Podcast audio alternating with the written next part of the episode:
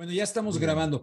Este, Quique, no porque ya estemos grabando, pero en verdad te agradezco mucho porque te tengo mucho respeto a ti y a Adrián. Los veo desde hace muchísimo tiempo, desde que yo vivía en los Estados Unidos, siempre nutriéndome de lo que dicen. O sea que en principio inicio agradeciendo su valentía, tu valentía y tu trabajo.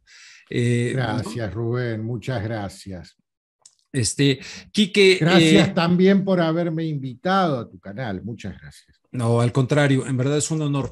Eh, oye, de coyuntura, protestas esta este fin de semana masivas en Argentina, argentinazo le han llamado. Toman en Sri Lanka el Palacio Presidencial. Eh, protestas en Netherlands, en eh, Países Bajos, protestas en Alemania. Eh, una especie de cuestión global, pero ya abiertamente en contra de la inflación, la carecía, etcétera, pero del reseteo, del gran reseteo, como en el caso muy concreto de Países Bajos. En esta coyuntura, ¿qué nos puedes comentar de lo que está ocurriendo? ¿Es un levantamiento de la gente en contra de las élites o qué es? Bueno, la gente comienza a darse cuenta que algo está muy mal con este sistema. Ese es el problema. No tienen claro de qué se trata. Cada una de las protestas surge en base a reclamos sectoriales en todo el mundo. Es un grupo de gente que se ve afectado en sus derechos o en sus pretensiones o en sus expectativas. Esa es la palabra clave, en sus expectativas. Y sale a protestar, sale a romper todo. Que quede claro, la gente no tiene ni idea a nivel global de lo que está pasando, de cómo funciona el sistema y quiénes son los que manejan los hilos del sistema. Como siempre, salen a protestar cuando se sienten defraudados en sus expectativas personales. El caso acá Argentina es lo económico. Vos fijate, nos han mantenido cerrados durante dos años y no hubo ningún tipo de protesta masiva, mm. ninguno. Ahora bien, la cuestión económica comenzó a desbarrancarse muy feo en el 2022 y ahí sí, la gente sale a protestar. O sea, el general Perón acá en la Argentina fue el único estadista que tuvo la Argentina, el general Perón, decía que la víscera más sensible del hombre es el bolsillo. Bueno, cuando la gente ve que su bolsillo se ve afectado, sale a protestar. Y esto está pasando en todo el mundo. Eh, lo más llamativo, lo más llamativo de todo, es lo de Sri Lanka, es verdad.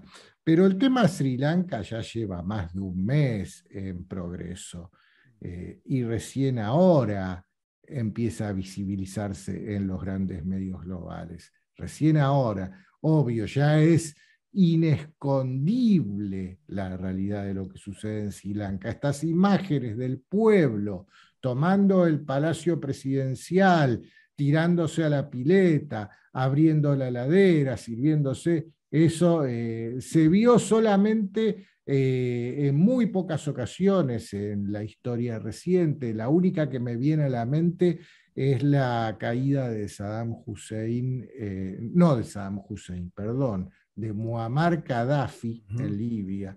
Es la única que me viene a la mente, así del pueblo entrando en el palacio y, tomando posesión del palacio. Eh, es raro todo lo que está sucediendo, es raro, pero repito, no es que la gente tome conciencia de que son las élites que gobiernan el mundo y vamos a por ellas. No, es simplemente la gente defraudada con su gobierno y creen que cortándole la cabeza a su gobierno se arregló el problema. Y no se dan cuenta que probablemente el gobierno que siga sea más de lo mismo. Sucedió acá en el año 2001. En el 2001 el grito era que se vayan todos y la realidad es que no se fue ninguno, se reciclaron, cambiaron las caras, cambiaron los ropajes, pero siguieron siendo los mismos siervos al sistema. ¿Qué es el sistema? Y bueno, son esas, esas estructuras de poder mundial de las que tanto siempre nos esforzamos en describirlas, que operan mancomunadamente y gobiernan el mundo desde el ámbito privado. Eso es. Y te soy sincero, no siento que la gente perciba esta realidad, y menos después de haber estado encerradas dos años, eh, yendo a poner el brazo, vení, eh, y, y no, no lo siento como que es una pueblada global contra las élites, para nada. Eh, que decías, eh, la gente no sabe, antes de lo que estás narrando ahora, la gente no sabe quiénes son los que manejan los hilos del mundo. Eh, obviamente a ustedes, a mí, a cualquiera que planteamos este tipo de cosas, se ha instalado muy bien aquello de la teoría de la conspiración. A mí, olvídate, eh, he sido un periodista, digamos, de medios mainstream usted está perdiendo su credibilidad y tal. ¿Cómo, Exactamente. ¿Cómo, enfrentas tú, tú eso? Saber que no es así y que te tienen en jaque ante una situación de esa naturaleza y les quieres decir, bueno, eso de la conspiración, por favor, la el mundo, la historia está fabricada de conspiraciones. Exactamente. Mira, a mí me pasó algo similar. Pre-pandemia, eh, yo era un asiduo concurrente a los pisos de los principales canales de televisión acá en la Argentina, eh, también de radios. Y cuando comenzó la pandemia, evidentemente yo era un teórico de la conspiración eh, y que me convertí en un personaje indeseable.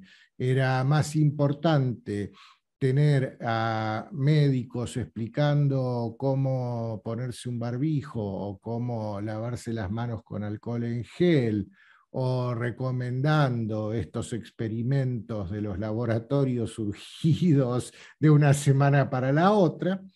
Era más interesante tener eso en un canal de televisión antes que tener a una persona explicando todos los antecedentes que daban a entender que esto se trataba de algo planificado y que esos antecedentes están todos muy bien documentados, muy bien documentados. Bueno, eh, no era conveniente tener una persona así en los canales de televisión y bueno, por eso ahora estoy en modo independiente. Pero también tengamos en cuenta una cosa. Dentro de nuestro microsistema de seguidores en nuestros canales, en las distintas plataformas, ya sea YouTube, en mi caso también es Odise, o las redes sociales. Eh, por muchos seguidores que tengamos, y hay algunos de, nuestros colegas que realmente tienen cantidades asombrosas de seguidores, no es nada comparado con la cantidad de gente que tenemos que despertar. Yo muchas veces siento como que soy eh, un, predicador, eh, predicando desde el púlpito en la iglesia eh, y los que me están escuchando son los miembros del coro. y bueno, a ver, entre nosotros no nos vamos a convencer, ya sabemos todo. El problema es convencer a las grandes masas nosotros todavía no tenemos la suficiente masa crítica, no llegamos ni siquiera al 1% de la población mundial, los que comprendemos y entendemos eh, cómo se mueven los hilos del control de las estructuras de poder mundial. ¿Quiénes son los que gobiernan realmente? No llegamos al 1% de eh, los habitantes de este planeta. La gran masa de gente, la gente de la calle, como te decía, responde solamente cuando le tocan el bolsillo, cuando le, tocan el interés personal. Vos me decías los agricultores que están haciendo tractorazos, eh, comenzaron en Holanda, pero se están eh, distribuyendo en todos los países del mundo. Eh, eso también está sucediendo acá, es algo muy común, siempre son los primeros en reaccionar acá en la Argentina, el campo. Eh, obviamente el campo es el motor de la economía en la Argentina. Eh, y cada vez que al campo eh, se le imponen medidas económicas que los afecten, van a salir a protestar. y el pueblo le suele tener mucha simpatía al campo acá en la Argentina porque sabemos que somos un país productor de alimentos. Nuestra ventaja diferencial frente al mundo es la producción de alimentos. Entonces eso arrastra a una gran masa de gente hacia las protestas. Pero eh, nadie fue a protestar, como te decía, cuando desde un organismo supranacional manejado por privados, basándose en estudios científicos de dudosísima veracidad, a todos nos manda, a todos, absolutamente a todos, nos mandaron a encerrar por dos años y la gente aceptaba ese encierro y se ponía en la cola con el bracito remangado, eh, pensando que era por el bien común. Eh, entonces, bueno, y caso Sri Lanka, eh, también lo mismo, cuando ya la situación económica no da más, ahí, ahí recién el pueblo reacciona. Hoy, noticia de hoy, en China, protestas en China, en la... región de Shandong, porque les impusieron un corralito bancario. y ya no estamos hablando de cualquier banco, porque esta noticia eh, de corralito en China se viene gestando por lo menos de hace dos meses que empezaron a aparecer en distintos bancos muy eh, enfocados en, provincias puntuales chinas, corralitos, pero ahora ya estamos hablando del Bank of China. Sí, sí, impresionante. Eh, Oye, Kike, perdón que te interrumpa, tengo la impresión, aquí en México me queda claro, tienen a la gente pues dividida entre lo que fueron los gobiernos del Partido Revolucionario Institucional, el PRI, con una enorme corrupción que se vino acumulando. Luego, la falsa transición a la democracia, en mi opinión, en el 2000, con el Partido Acción Nacional y Vicente Fox, que a fin de cuentas fue gatopardismo, que todo cambie para que nada cambie. y se reciclaron los mismos. Pero ahora llegó acá alguien que yo voté por él con la esperanza de una situación contraria al neoliberalismo, etcétera, Andrés Manuel López Obrador, y, que por cierto va mañana a ver al señor Joe Biden y le está proponiendo, según que él propone, una integración de toda América, incluida Canadá y Estados Unidos, al estilo de la Unión Europea. Bueno, y ya está empezando por el lugar equivocado, claro. Si quiere una unión de toda América, eh, lo primero que tiene que ver López Obrador es cuál es el idioma que se habla en toda América. ¿Cuál es? ¿Eh? No es el inglés. No. El inglés se habla solamente en dos países y algunas islitas en América. El idioma que se habla en el resto de, en toda América, en toda, porque América va desde Tierra del Fuego hasta Alaska, es el español. ¿Por qué no empezamos convocando a los países que hablan en español para hacer esa unión? Y una vez que esa unión esté efectivizada, a esos del norte que hablan en inglés no les va a quedar otra más que negociar. Pero bueno, todo al revés lo hacen. ¿Por qué? Porque al fin y al cabo, por mucho que parezcan, no son más que títeres de las estructuras de poder mundial todos, no hay uno solo que se salve. Eh, y el que se quisiera salvar, por ejemplo, alguna vez entrevisté a John Perkins, me, imagino que sabrás quién es. el autor, sí, sí, sí, Lo entrevisté en San Francisco. Exactamente, de Confesiones de un Gánster Económico. Y él eh, me repitió lo que dice en el libro, o sea, él fue el gánster económico en contra de Omar Torrijos en Panamá, en contra de Jaime Roldós en, en el Ecuador. Ecuador. Dice, fallamos y entraron los chacales y los asesinamos. Así, la gente cree que murieron en accidentes aéreos. Eh, aquí, aquí al principio pensaba yo, sinceramente, que íbamos a tener así a un hombre que se iba a enfrentar, pero la gente me dice, usted no entiende, no se puede poner a las patadas con Sansón, está jugando ajedrez. Está jugando ajedrez, pero... Pues no, no, el único que juega ajedrez es Putin en este planeta. ¿eh? No, no. Eh, están jugando eh, los Yankees, juegan al póker. Y el póker, a diferencia del ajedrez, es un juego que se basa en el engaño y la mentira, en hacerle creer al otro que uno tiene eh, cuatro haces en la mano. En eso se basa el póker. Por más que lo único que tenga en la mano uno sea un par de dos, bueno, el póker se basa en eso. Podemos resumir a toda la geopolítica estadounidense en un juego de póker. Y por eso les está yendo muy mal ahora que del otro lado, a la contraparte, tienen un experto en ajedrez. Y el ajedrez sí es un juego de estrategia. Iba a preguntar, no hay lugar para la mentira en el ajedrez. En el ajedrez no, se puede mentir. No, no se puede mentir. Eh, a veces se puede sacrificar una pieza, pero... Exacto, pero no mentir, y es bien visible ese sacrificio. Sí. En, pos de una estrategia.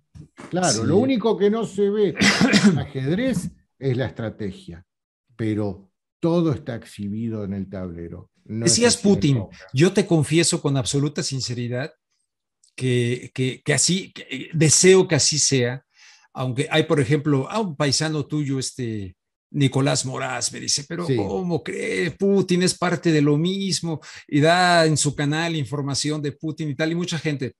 ¿Estará siendo utilizado Putin para el advenimiento de esta nueva normalidad? ¿O, realmente Putin está jugando ajedrez eh, y se está enfrentando a este globalismo, a la Agenda 2030, porque pues él tiene ahí una oficina para establecer lo que es la cuarta revolución industrial. O sea, a mí me desconcierta mucho y yo quisiera que Putin de veras fuera un baluarte eh, eh, para, enfrentar a estos psicópatas que nos gobiernan a nivel, mundial, si es que nada más se les puede decir psicópatas, perversos.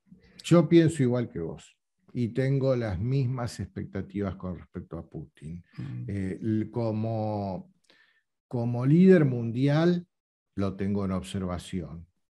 No, a nivel personal, a ver quién soy yo para tener en observación a Putin, por favor, ¿no? Simplemente a la hora de dar mi opinión con respecto a Putin, de qué lado está y no está claro.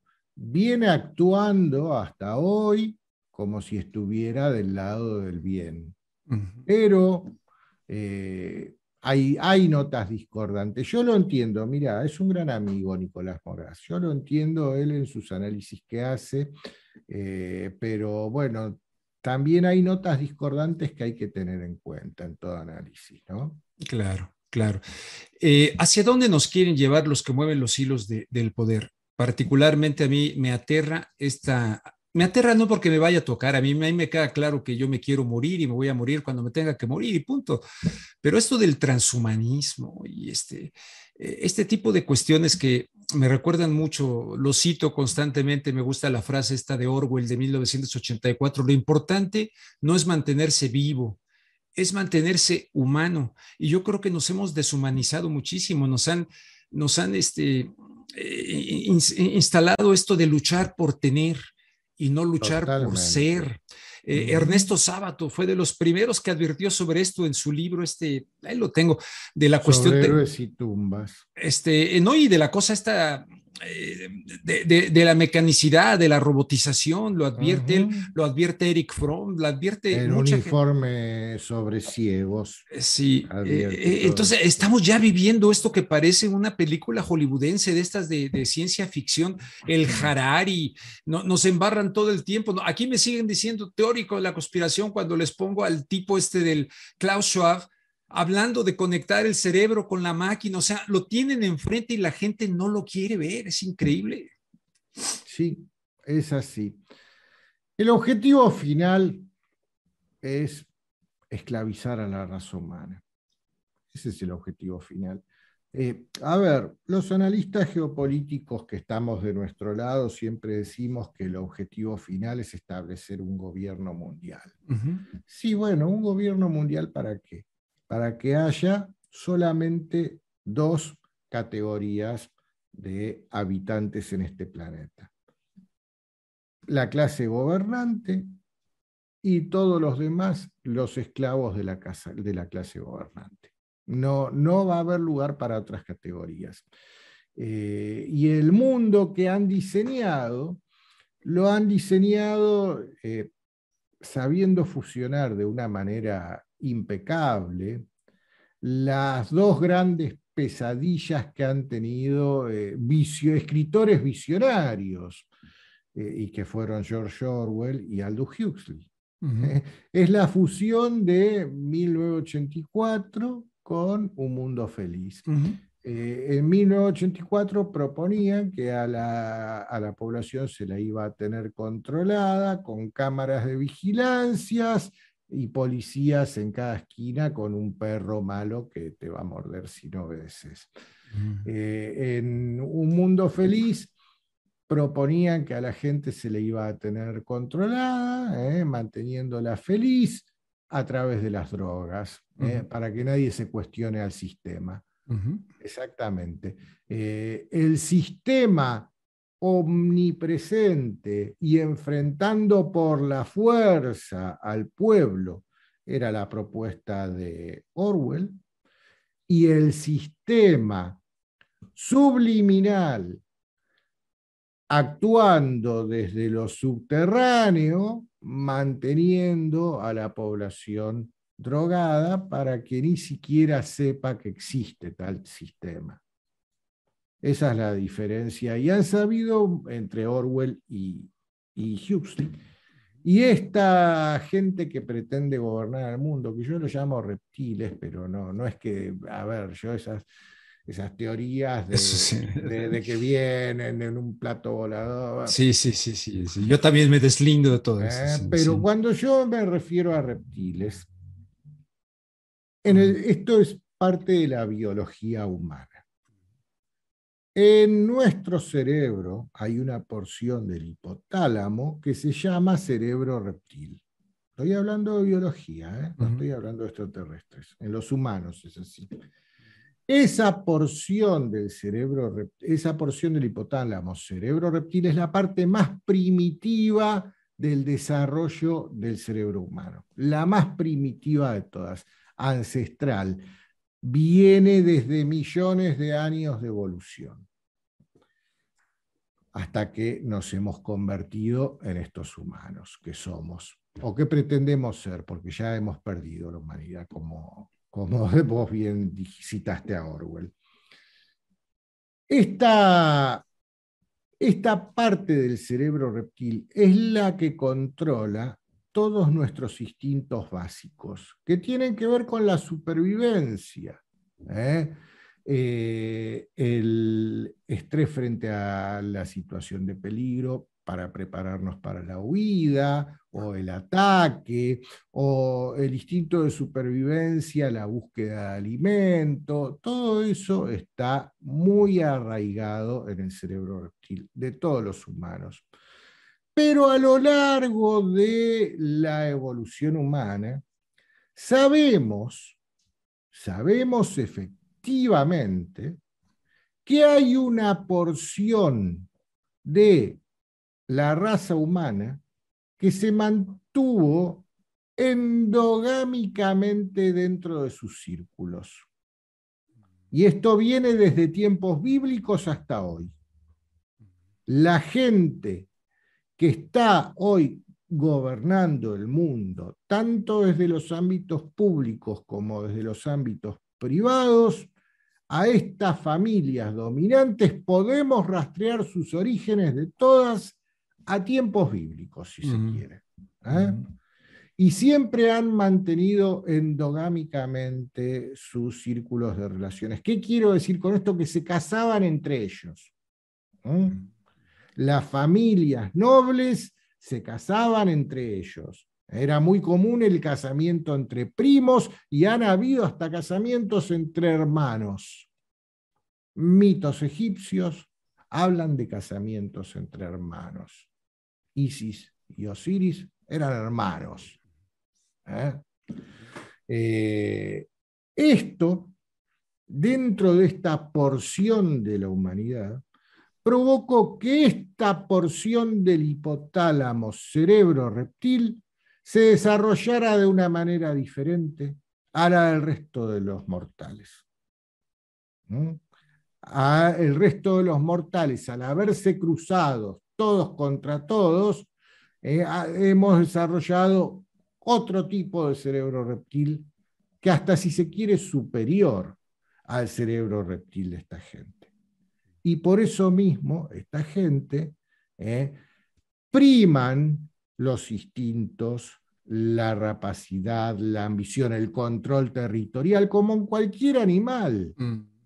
Pero si a ese cerebro reptil le sumás una inteligencia y todo el poder del dinero juntado a través de los siglos, de la historia de la humanidad, obtenés gente muy, muy, pero muy poderosa y con cero remordimiento por nada de lo que hagan.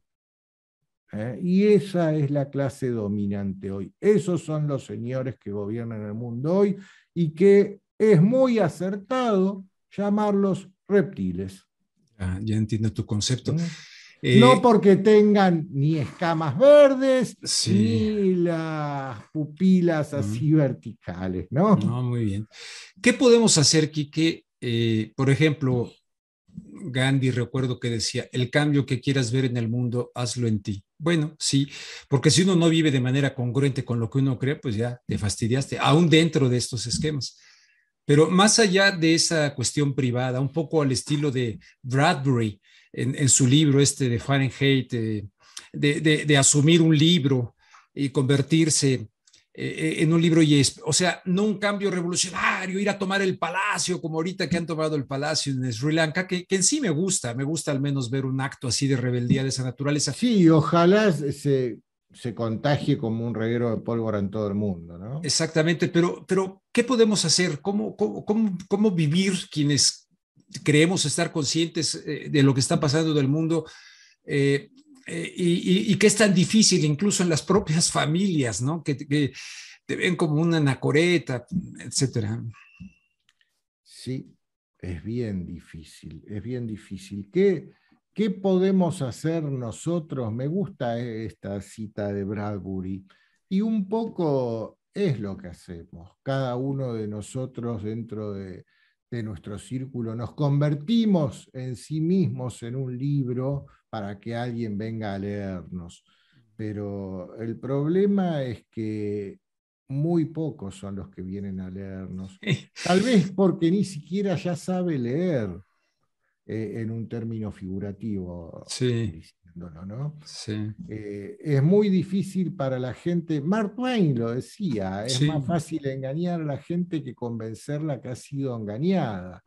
Bueno, han engañado a la gente eh, de una manera increíble, de la Revolución Francesa hasta acá, sí, sí, eh, como nunca. A lo largo de la historia y de los siglos la han engañado a la gente, pero hoy como nunca.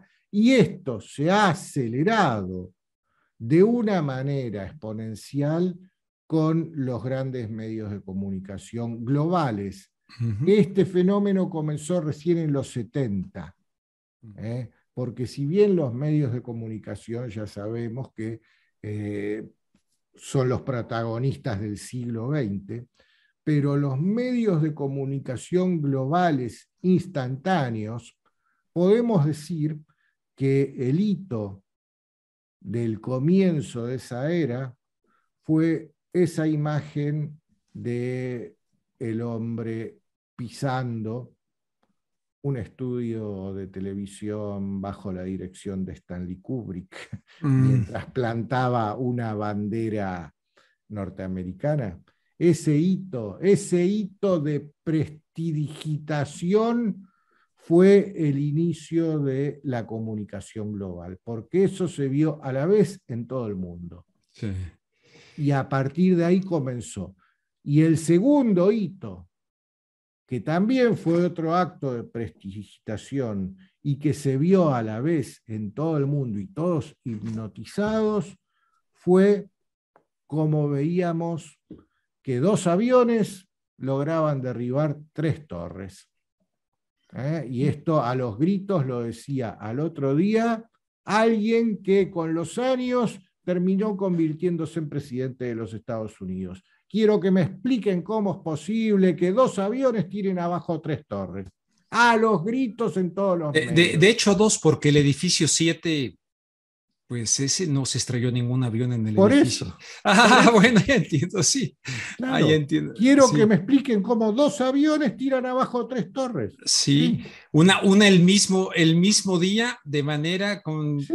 demolición controlada clarísima Claro. el edificio 7, sí, no, increíble. Una demolición controlada como la que vimos del edificio 7 y también de los, las torres 1 y 2, ¿no? Sí.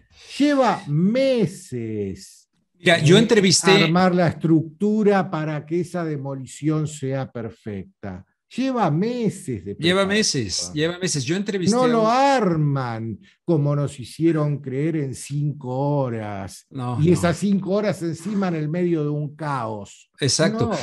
William Rodríguez, eh, un día me mandaron del canal en el que yo trabajaba, oye, este héroe lo recibió Hillary Clinton, lo recibió Bush. Eh, cuando el tipo empezó a hablar, era el encargado de las llaves y tal, William Rodríguez. Él, él fue un héroe porque se quedó con los bomberos, salvó gente, etcétera. Pero resulta que después de que lo ven como héroe, lo empiezan a hasta perseguir porque el tipo empieza a hablar, pero es que hubo explosiones, hubo cosas que explotaron. Empezó a decir todo esto William Rodríguez. A mí me mandaron a entrevistarlo y cuando traje la entrevista, no pasó hasta que el equilibrio con un agente de la CIA que lo puso de loco, de que estaba loco. No, no, no, increíble. Oye, ya, ya me amenaza que me quedan siete minutos esta parte. Y como no quiero abusar de, tu tiempo, yo quisiera dejarte esos siete minutos a ti para que le digas a la audiencia de este canal y a la audiencia de México y de otras partes de Estados Unidos que siguen mi canal, lo más importante que tú les quieras decir para que mucha gente me dice a mí, oiga, sí desperté, sí desperté, pues qué bueno. ¿Qué es lo más urgente que quisieras comunicarle a la gente que nos ve? Lo más urgente es que entendamos lo que hemos vivido en estos últimos dos años. Si no te ha despertado, nada va a despertarte. Nada. Sí. Lo lamento por ti. ¿Mm? Eh, si hay algo que te duele en tu cuerpo, más que nada cuando te sentás, que te preguntes, ¿quién fue el que me hizo este, el que me provocó este dolor? por más que no lo haya visto nunca. A través de esa pregunta, empezá a tirar del piolín. Esa es la nota discordante, es lo que yo lo llamo la nota discordante. Yo siempre me especialicé en esto, en juntar todas las noticias, todos los recortes de los periódicos, todo día a día, ¿eh? y poner todo estirado arriba de una mesa y decir, bueno, ¿y de todo esto cuál es la nota discordante? Y donde veo esa nota discordante, empezar a tirar del piolín. Mm. Eso siempre conduce a la verdad, siempre, indefectiblemente. Bueno, empezar a, a buscar esa forma. Eso se logra de una sola manera, aprendiendo a pensar con el cerebro propio y no con el ajeno. Pensar con el cerebro ajeno es lo que nos imponen con esta hipnosis global de medios de comunicación y que hoy está exacerbadísima hasta con las redes sociales.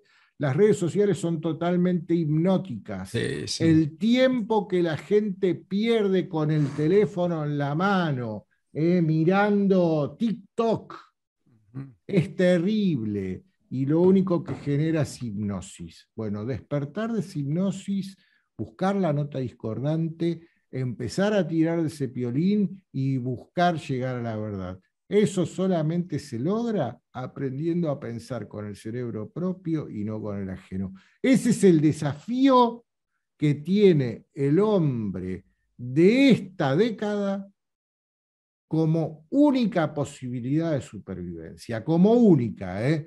porque la otra opción es ir derecho hacia la esclavitud. No hay otra. Yo tengo subido en, en mi canal eh, un video que lo hice durante esto, antes, en el medio, en el, en el peor momento del encierro, eh, donde me encontraba con un camión que transportaba vacas hacia el matadero. El camión había tenido un accidente y estaba detenido al costado de la ruta. Me bajé con el teléfono y filmé toda la situación. Y, y, la pregunta que me hacía, ¿Son conscientes estas vacas de a dónde están yendo? Increíble. Oye, Enrique, eh, ¿habrá manera de una segunda parte en un futuro, escogiendo el tema, no sé, transhumanismo, agenda de género, qué sé yo, porque ya me quedan aquí. Tanto lo que hablar. Tanto, lo que hay que hablar, pero en principio me quedan tres minutitos y ahorita me Yo lo que quiero antes de, de que terminemos es invitar a todos los seguidores de tu canal a visitar mi canal, el canal de QQ, eh, QQ Romero, arroba QQ Romero en todas las redes, así me encuentran en todas las redes. Los invito a todos a, visitar mis redes y mi canal en, YouTube. Yo te sigo en YouTube, te sigo en Telegram, te sigo en Instagram, este, eh, te sigo donde pueda seguirlos porque siempre han hecho un, un papel extraordinario. Hablo de ustedes porque me refiero también a Adrián que me encanta eso del, del, gobierno mundial privado, me queda clarísimo, quienes sigan pensando de la democracia, en fin, pero hay tanto de qué hablar, pero hoy yo creo que así lo dejamos que, y dejamos picada también a la audiencia y que te sigan en tus redes. Eh, Quique Romero, te mando un fuerte abrazo, te agradezco muchísimo. Gracias, Rubén, te mando un gran abrazo y nos volveremos a ver muy pronto. Claro que sí.